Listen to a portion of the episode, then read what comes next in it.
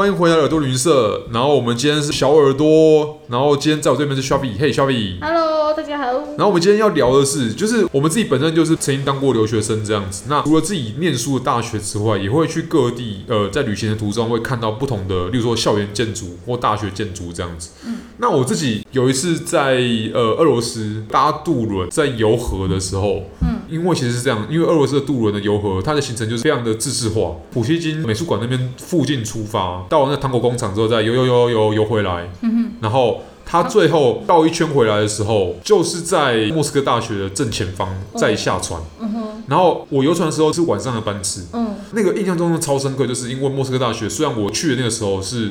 没有什么学生，是停课的状态。嗯，但其实那一栋超级无敌霹雳大，像那种帝国电影式的那种建筑，就是就出现在前面。对啊，还是灯火通明的情况下，我会觉得哇靠，这就是你知道那个电影里面反派的那个城堡，没错，就是这边的反派城堡，充满邪恶，对，充满邪恶的气息，没错，就是它。比较不好意思，就是我们莫斯科大学。对对，但莫斯科大学就是，嗯，我想想看。其实你们看到那一栋，感觉哇，好厉害哦！它是做什么用的？上面都是宿舍啊，给学生住的。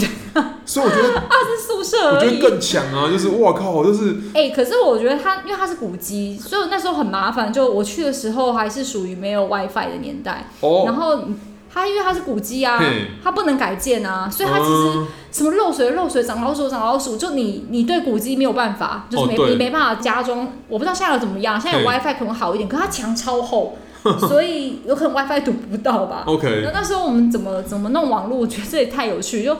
那一栋大楼可能呃应该有二十多楼，因为我朋友住在十三楼。我朋友我没有，我跟你讲，因为不同身份人会住在不一样的宿舍。然后它正中间是最高那个嘛，对然后旁边其实还有像卫星一样的四栋，就是像像长了四只脚一样。就是它的恶魔党羽们住的地方。没错，然后呢，哦、我们就 它会有俄文的字母来，就是 A 杯，然后什么 J 栋，然后像我住的是 J 栋，然后还有 D 栋或者 B 栋。你住党羽的那栋？我住在其中最高级、最多欧洲人住的那一栋，那一栋最贵，而且最安全。为什么最安全呢？因为你看到很高的那个独栋，对，其实它低楼层的部分很多大陆的学生住，oh. 所以它超容易被炸。我在那边的时候碰过两次爆炸.就是炸那边，就 A 栋最容易被炸。Uh huh. 然后所以就可以尽量的话，就不要住主动的。低楼层要住高楼层的部分，高楼层就是你要有，也不是阶级啊，但就是比较安全一点，因为要炸可能比较不好炸，不知道。而且，哎，你刚刚讲墙很厚，因为是因为冬天很冷的关系。对，它那个墙很厚，厚到应该比我的正面就是还要厚吧，我觉得很厚。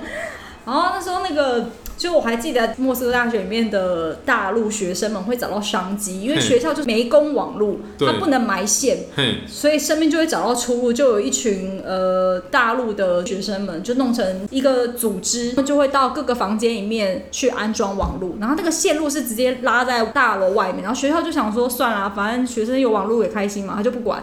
然后他很恐怖，他是，例如说，我今天说我要来接网络，他就来，然后他就把身体伸出十一楼外面，然后开始抓那个线。就我朋友还说，我们如果把脚这样一推，他就掉下去了耶，就很恐怖。所以那时候在那边念书没有 WiFi 的状态，是你必须求助于中国的留学生，请他们帮你装网络。哇塞！然后每个月要去他们指定的人的房间去缴钱，然后网络才会一直保持的通畅。搞跟黑社会一样。超黑社会的啊，啊超级超级。然后它其实诶最上面我知道是学校的博物馆啦，就是校园博物馆。校史馆，对，然后在一楼，一楼就是书店，然后有一些商店，嗯、然后地下室是有肉铺之类，还有学生餐厅。OK，对，那二楼就是呃有点像演讲厅吧，然后有很多有名人的雕像之类的。嗯、我还记得我曾经在那边跳舞，因为我之前是国标社，就在那边跳，然后跟人家练舞，就就被阿姨抓，就是会有那个爸爸老奶奶就来那边斥责说这太大不敬啊，在这些雕像前面这种。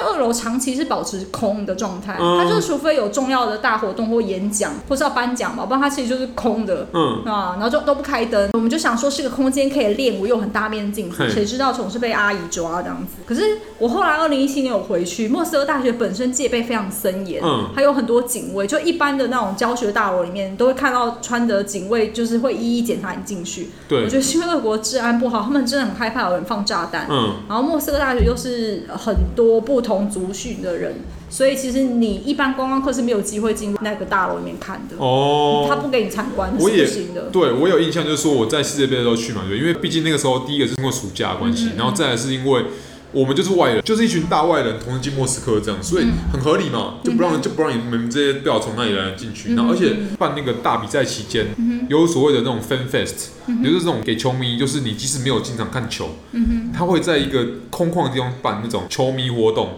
会架设大荧幕，你也可以在那边跟大家一起同欢，即使你没有票。即使你并没有去参加那个，就进场去看球，嗯，一样，你可以在大荧幕下面嘛，对，跟不同国家的那个球迷一起拍，有卖酒啊，卖就是各各种东西，让你可以加油，可以体验这样。所以那个地方它它就刚好是设在那个莫斯科大学外面。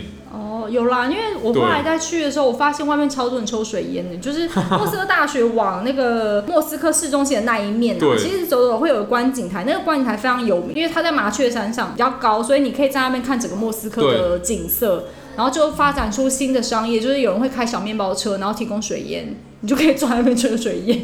就是一个就是移动西夏车。对对对对对对，Okay. 还蛮有趣。然后在莫斯科其实有五栋这种建筑。欸、我我自己知道是外交部也是。嗯哼。就你坐船的话会看到，在河边的一栋外交部。比较小吗？比较靠近那个 Kievska 基辅站，没有比较小，就差不多吧。嗯。对，然后另外的三栋在哪我不知道。OK，可是我自己有去。不是有一个饭店也长得很像吗？饭店，你说北边 Cosmos 吗？太空饭店还是？哦，不是，它是一大片，它不是这种蛋糕型。哦哦，对啊，对，OK OK。但蛋糕型还有一个很有名，不在俄国，就是。